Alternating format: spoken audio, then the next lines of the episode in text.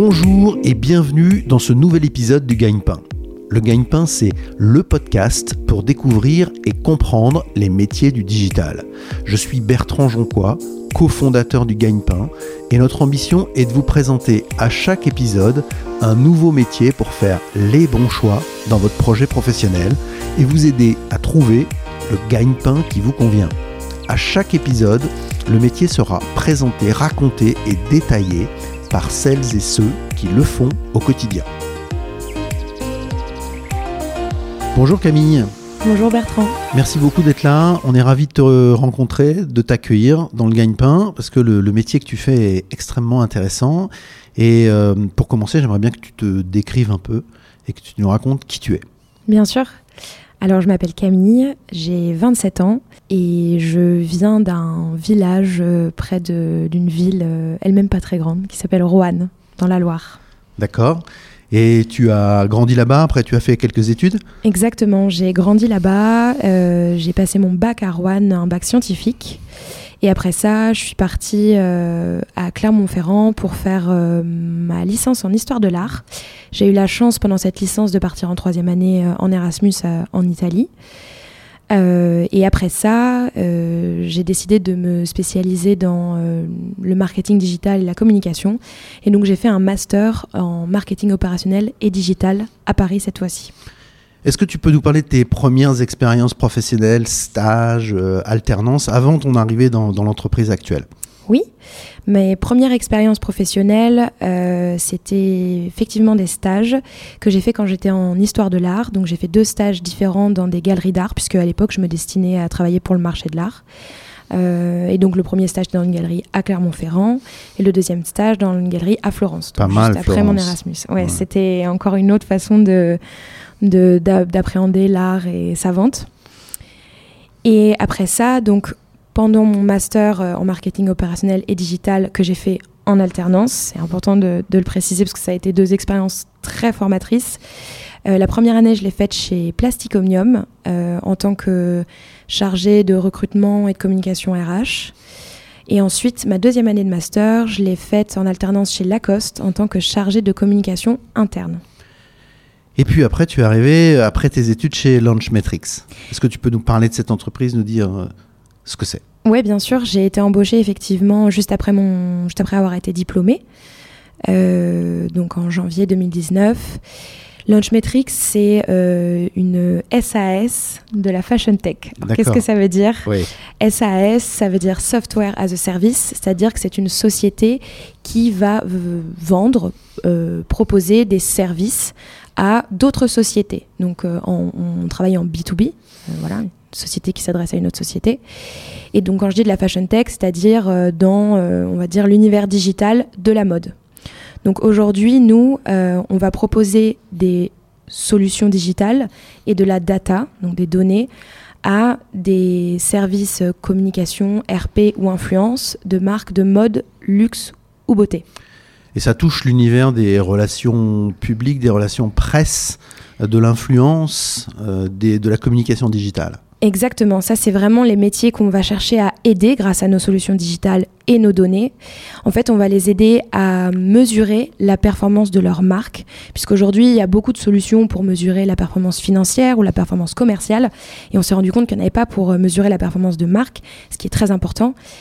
Et donc, euh, nous, on, est là pour ça. On est 250 dans le monde et on a environ 1000 clients.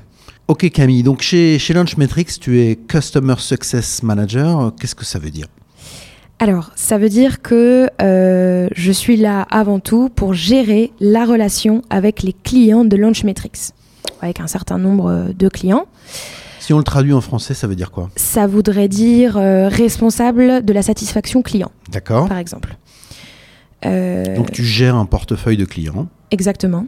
Voilà. Dans l'univers de la mode et de la fashion et du. C'est ça. Mes clients sont des services euh, communication, relations presse ou influence euh, de marques de l'industrie mode, luxe ou beauté. D'accord. Voilà. Qu'est-ce que ça veut dire concrètement les missions d'un Customer Success Manager chez, chez Launchmetrics Alors, les missions d'un Customer Success Manager chez Launchmetrics, on peut dire que c'est un, un cycle de, plusieurs missions qui viennent les unes après les autres.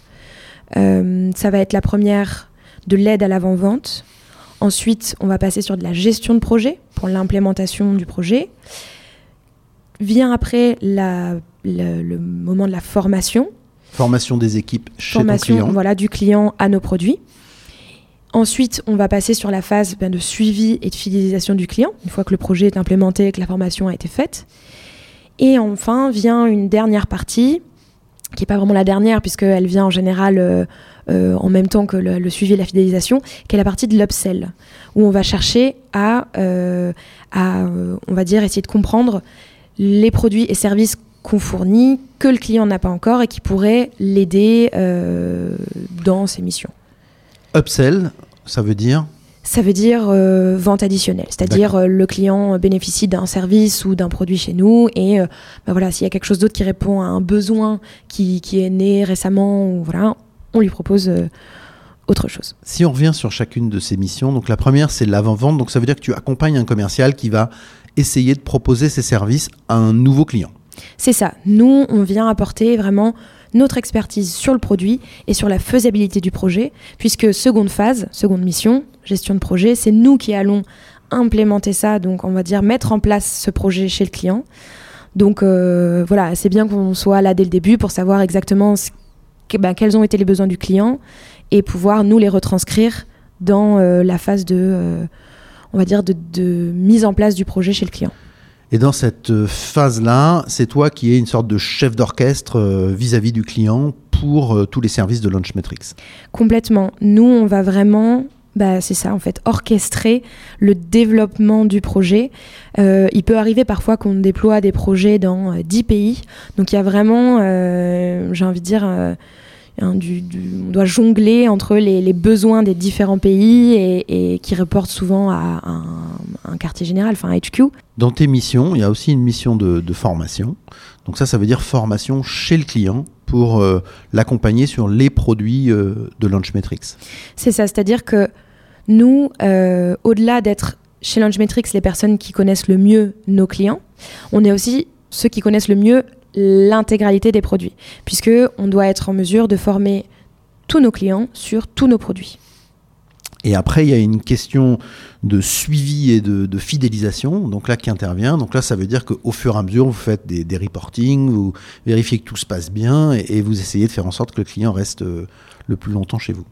C'est ça. En fait, nous, on va vraiment essayer de toujours dans cette idée d'aider le client à euh, avoir l'utilisation la plus optimale de nos produits, celle qui lui permet à lui ben, d'en tirer le plus de bénéfices, puisqu'ils prennent nos outils ou nos données pour une raison, qui est euh, un objectif à, servir ou euh, une stratégie à orienter. Et donc, nous, on va vraiment être là pour faire en sorte que ces outils répondent au mieux à leurs besoins. Et puis dernière mission, l'upsell. Donc là, je veux bien que tu reviennes sur cette notion d'upsell. Donc ça veut dire vendre plus? Ça veut dire, euh, oui, ça veut dire vendre plus, ça veut dire... Euh, Proposer des nouvelles options, des nouveaux produits. Exactement, surtout qu'on est une société euh, très en mouvement, qui s'adapte beaucoup à l'industrie et au contexte. Donc autant vous dire que cette année, on a dû beaucoup s'adapter voilà, aux Fashion Week qui sont devenus digitales, etc. Donc effectivement, on est là, nous, justement, pour faire le lien entre la société qui évolue, enfin nos produits qui évoluent, notre proposition qui évolue, et les clients pour qu'ils soient euh, toujours au fait de ce qu'on fait et potentiellement de se rendre compte que ça répond à un besoin qui est également né chez eux. Donc nous, on est là pour, euh, pour euh, bien avoir en tête tout ce que fait Launchmetrics, sa stratégie, etc. et le, le proposer aux clients en fonction de ses besoins, puisqu'encore une fois, c'est nous qui les connaissons le mieux. Ok, merci Camille, c'est très clair. Est-ce que on pourrait essayer de trouver une façon simple d'expliquer ton métier à ta mère Alors oui, j'ai essayé de la trouver dès mon arrivée chez Launchmetrics. Donc j'ai commencé par euh, traduire le poste, hein, parce que Customer Success Manager, ça peut paraître un peu opaque. Donc l'équivalent, comme j'ai dit tout à l'heure, c'est responsable de la satisfaction client. Et ensuite, je lui explique que au quotidien, à travers des outils qui sont des logiciels euh, et de la donnée, j'aide des services communication, influence ou relations presse de marques mode luxe beauté à euh, faire parler euh, de leur marque par les bonnes personnes à la bonne cible et ensuite je les aide à mesurer l'impact que ces prises de parole ont eu pour leur marque. Ok, je pense qu'elle a compris. Oui, je pense aussi. moi aussi, j'espère un peu. Alors attention, QGP, la question gagne-pain. Euh, combien ça gagne un Customer Success Manager? Alors selon euh, le site Glassdoor, un Customer Success Manager à Paris, ça gagne environ 41 K euros bruts annuels. Après, j'ai aussi vu récemment une étude euh, du cabinet Robert Half qui donne une fourchette un peu plus large, entre 40 000 et 60 000 euh, euros par an, brut toujours.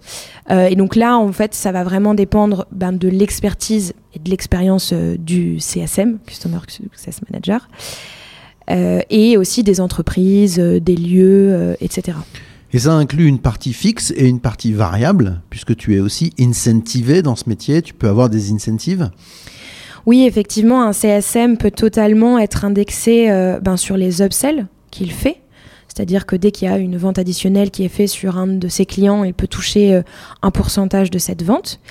Après, il peut aussi y avoir des objectifs euh, d'équipe, puisqu'il faut savoir quand même que, je vais parler d'upsell, mais l'objectif principal d'un CSM, c'est de n'avoir pas de ce qu'on appelle churn, qui est la résiliation. Donc on peut être aussi objectiver sur euh, le taux de résiliation, et c'est-à-dire faire en sorte qu'il soit le plus bas possible, que les clients restent le plus longtemps. Fidélisation client. Exactement. Ça, c'est le plus important de ce métier. Ok, donc il y a une vraie euh, notion euh, d'objectif et d'incentive dans, dans, la rémunération d'un CSM. C'est possible, effectivement. Ça varie selon les entreprises, mais c'est quelque chose qui est assez fréquent. Camille, si on devait euh, montrer, expliquer les compétences qu'il faut pour euh, faire ce job de, CSM à ceux qui nous écoutent, qu'est-ce que tu dirais? Bah, au fil du temps, après euh, plusieurs années à faire ce métier, je me suis rendu compte qu'il y avait trois compétences qui étaient essentielles. La première, ça va être d'être très curieux. Ensuite, ça va être d'avoir une grande capacité d'écoute. Et enfin, d'être plutôt bien organisé. Comment ça se matérialise alors cette, cette curiosité déjà? Bah, La curiosité, ça va vraiment se matérialiser par le fait d'être très intéressé par euh, ce qui se passe dans l'industrie, d'être toujours au fait euh, des, actualités. Euh, c'est faire de la veille concurrentielle, de connaître exactement ton marché. Concurrentiel oui, c'est connaître son marché pour plusieurs raisons. Bah, déjà parce que ça nous permet potentiellement d'avoir des, des, sujets de discussion à, à, aborder avec nos clients, si on voit qu'il y a des changements chez eux, etc mais aussi ça va nous permettre d'être légitimes face à eux, parce que c'est leur quotidien. C'est-à-dire qu'au quotidien, euh, ils mangent, ils dorment, euh, ils vivent euh, mode ou luxe ou beauté. Et donc, nous, en face, il faut qu'on soit vraiment bah, légitime et donc qu'on connaisse bien aussi le sujet. quoi. Deuxième compétence, tu as dit tout à l'heure, être à l'écoute, à l'écoute du client. Oui, ça c'est essentiel. C'est-à-dire que comme on est vraiment le, visage de la société chez le client, euh, on est ceux qui les, connaissent le mieux, ceux qui leur parlent le plus. Et donc, si on veut bien les connaître, si on veut savoir ce dont ils ont besoin, si on veut connaître les challenges qu'ils rencontrent un peu tous les jours, et comment essayer de comprendre comment on peut les aider, bah, il faut bien les écouter. Et troisième compétence L'organisation. Alors celle-là, euh, elle est nécessaire, euh, surtout que moi aujourd'hui chez Angemetric, j'ai plusieurs dizaines de clients, mais également enfin, je, les aide sur sept produits différents. Donc, ça veut dire que parfois, je vais être en rendez-vous avec un client qui va me parler euh, de euh, d'un sujet sur un produit, et puis après, j'ai un call avec un autre qui va me parler d'une autre. Euh, enfin, je vais peut-être lui parler d'un nouveau produit. Enfin, voilà. Donc, ça me demande vraiment d'avoir un cerveau élastique et de savoir ben, bien l'organiser. Est-ce que tu peux nous, nous, parler de difficultés que tu aurais rencontrées, des choses que que tu voudrais expliquer sur euh, la difficulté de ce métier? C'est vrai que moi, la, plus grande difficulté que j'ai rencontrée euh, en découvrant le métier de CSM, ça a été à apprendre à poser des limites. Parce que euh, bah, j'avais un peu cette idée que bah, qui, est toujours là, hein, mais différemment, que le client est roi. Donc c'est vrai que moi, quand on me demande quelque chose, euh, ben, en général, je, je vais dire C'est possible. Voilà, c'est possible, bien sûr, tout de suite, évidemment. Sauf que ça, ça a clairement ses limites hein, pour tout le monde. Euh, et donc, euh, c'est vrai que voilà, je, dans la première année, je me suis retrouvée à, à faire une semaine avec plus de 10 heures de formation pour différents clients parce que j'avais pas su dire non et pas su dire bah peut-être qu'on peut faire la semaine prochaine. Enfin voilà, je me suis un peu laissée euh, prendre euh, là-dedans. Et après ça, j'ai eu voilà ma manager qui était là, qui m'a dit écoute, on va poser des limites, c'est pas grave. Euh, juste maintenant, voilà, essaye de, de prioriser, de penser d'abord aussi à toi, à ce qui est possible de faire sur telle ou telle semaine. Enfin voilà, donc moi ma difficulté, c'est vraiment de poser des limites parce que en plus, enfin j'ai de très bonnes relations avec tous mes clients et je les aime bien et donc c'est compliqué de dire non. Ça sent la passion, donc au bout d'un moment c'est difficile de, de ben mettre des limites dans la passion. Mais ce que j'ai compris en tout cas, c'est que dire non, c'est pas être méchant, c'est pas être euh, un mauvais CSM, c'est juste justement c'est savoir, on va dire, euh, économiser ses forces pour aller euh, dans la durée et pour, pour proposer ben, un meilleur service client quoi. Quelles seraient les, bonnes formations à faire pour faire ce, métier de, CSM, pour euh, faire comprendre à ceux qui nous écoutent euh, le chemin qu'il faut parcourir pour devenir euh, Customer Success Manager? Pour le coup, moi, je ne suis pas le meilleur exemple parce que ma formation est assez... voilà, entre l'histoire de l'art, le marketing digital c'est assez, on va dire, différent. Il faut avant tout que les études intègrent une composante de gestion de projet. Euh, ça, c'est vraiment l'essentiel, euh, je pense, pour le métier de CSM. Et ensuite, euh, oui, c'est vrai que ben, forcément, pour travailler dans la tech, des études en marketing digital, des études dans le digital, je pense que c'est bien. Oui, voilà. y a-t-il des certifications professionnelles qui sont nécessaires? Tu m'as dit pas vraiment, mais par contre, il y avait des, des, choses importantes que tu voulais dire sur ce sujet. Oui, bah oui, c'est vrai quand on a parlé de certification, ce qui vient en tête d'abord, c'est la certification agile, etc. Euh, je pense pas qu'elle soit nécessaire pour être euh, CSM aujourd'hui. En revanche, il est certain qu'il faut être très agile, puisque comme euh, je disais tout à l'heure, il faut avoir un cerveau élastique, il faut pouvoir euh, jump, sauter d'un rendez-vous à un autre, voilà, et se remettre à chaque fois dans le, dans le sujet. Donc je pense que cette agilité, cette capacité d'adaptation, euh, elle, est, elle est essentielle. Elle est aussi essentielle pour comprendre les produits sur lesquels tu travailles, qui ne sont pas des produits forcément simples. Oui, effectivement. C'est clair qu'en arrivant chez Hunchmetrics, une grosse partie de, de mon onboarding, c'est-à-dire de mon intégration euh, sur le poste de, CSM, ça a été d'apprendre à connaître les produits et d'être en mesure de former à ces produits parce que c'est deux choses bien différentes. C'est-à-dire qu'au début, on a l'impression qu'on connaît très bien les plateformes. Quand il s'agit de former des gens, d'être face à des questions euh, parfois assez pointues, bah, il faut vraiment euh, se, dire, plonger à corps perdu dans l'utilisation des outils pour bien les connaître et, et, être au top sur la gestion des outils. Customer success, onboarding, il y a beaucoup d'anglais là-dedans. Est-ce qu'il faut aussi une bonne connaissance de l'anglais professionnel pour travailler dans, ce genre de société?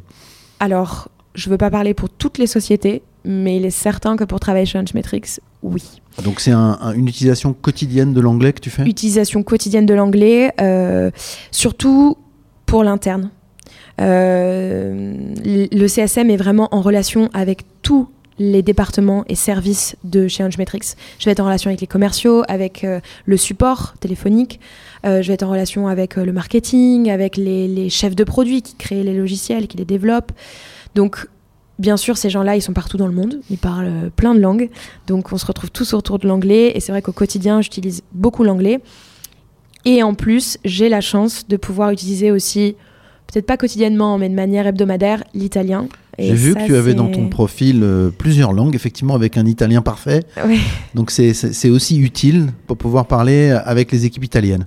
Exactement, bah c'est pas, je dirais pas que c'est nécessaire parce que euh, mes collègues euh, qui parlent pas forcément italien parlent anglais, mais c'est toujours un plus. C'est toujours agréable, je pense, pour eux d'avoir quelqu'un qui parle leur langue natale. Quels seraient tes, tes, conseils pour ceux qui nous écoutent et qui voudraient faire ce métier? Bah, ce que je leur conseillerais et qui, qui m'a amené moi euh, sur cette voie, c'est vraiment de travailler pour une société qui propose des services et des produits qui les intéressent vraiment, c'est-à-dire auxquels ils croient. Il faut être en accord avec le, produit qu'on vend. Complètement. Il faut, je dirais même au-delà de ça, il faut l'aimer.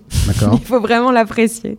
Pourrais-tu nous conseiller des films, des séries, des livres? Je crois que tu avais des podcasts en tête pour euh, comprendre bien ce métier ou comprendre bien l'entreprise dans laquelle tu travailles. Oui, effectivement. Euh, pour bien comprendre en tout cas l'industrie euh, mode luxe beauté, euh, dans laquelle aujourd'hui Launchmetrics est un vrai acteur. Euh, Il y a une série de podcasts euh, créés par Launchmetrics qui interview soit des personnes en interne chez nous, des experts, puisqu'on en a un certain nombre, euh, soit des personnes à l'extérieur, donc des personnes dans la presse, euh, des personnes euh, dans le monde de la mode. Donc c'est un podcast qui s'appelle Essential Insights, donc En anglais en anglais. Euh, Très et- bien, mais ça fera réviser l'anglais, puisqu'on Voilà. a dit qu'il fallait de l'anglais. oui, effectivement. Euh, mais en tout cas, si vous euh, tapez Launchmetrics euh, sur n'importe quelle plateforme de, de, de podcast, vous le trouverez très facilement. Et on a également aussi une, une bonne présence sur Instagram ou, et sur LinkedIn, bien entendu. Mais sur Instagram, il y a pas mal de. hum, Voilà, souvent d'infographies ou de choses vraiment liées à l'industrie qui sont très intéressantes.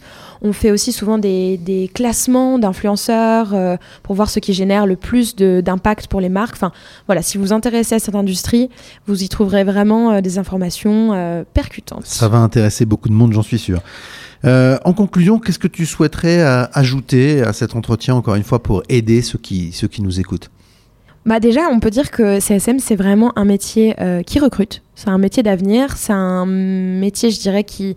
Bon, ça fait déjà quelques années qu'il est installé, mais c'est quelque chose qui se développe de plus en plus.